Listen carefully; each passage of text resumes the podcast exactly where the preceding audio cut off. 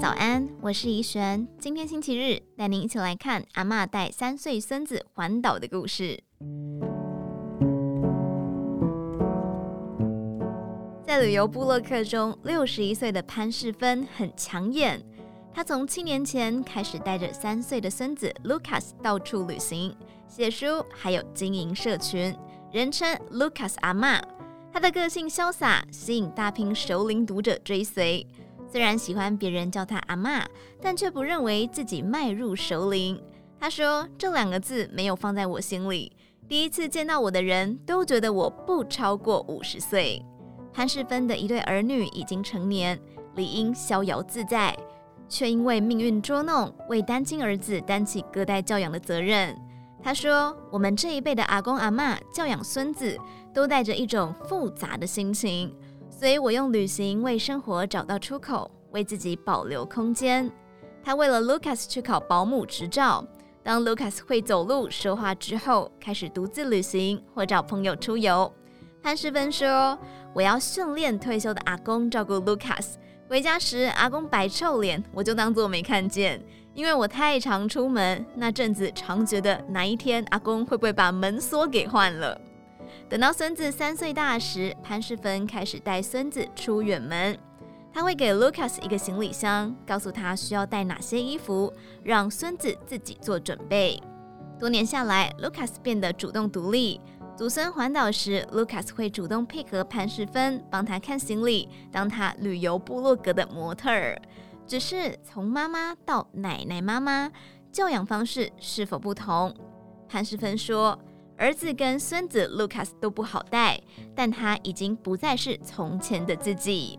过去他认为过分讲究课业的老师是不及格的，因此儿子童年时代对城市小学不适应，全家特地搬到了平溪读森林小学，希望让孩子快乐成长。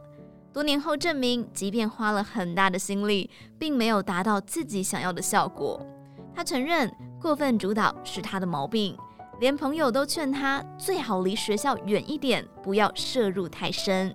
现在的他放松很多，让 Lucas 就近读学区内的小学，没有在孟母三迁。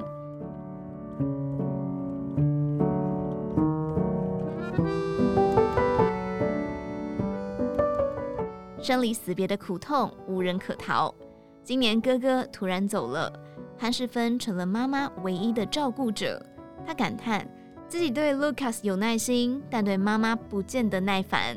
相比哥哥和妈妈感情融洽，他成年之后很少回家，母女常年没有生活在一起，有了一段距离感。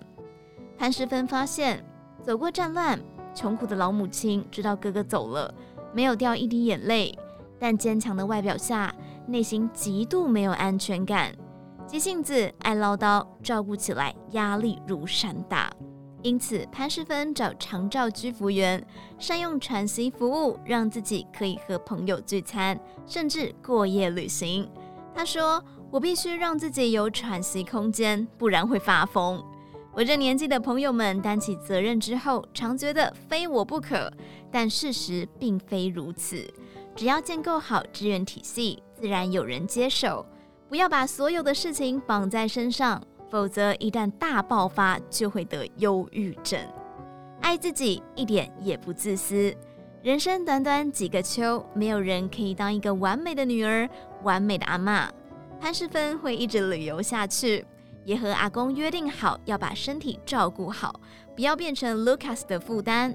他表示：“我和 Lucas 说，希望他十八岁后出门看世界时，会是牵着我的手。”而不是推着我的轮椅。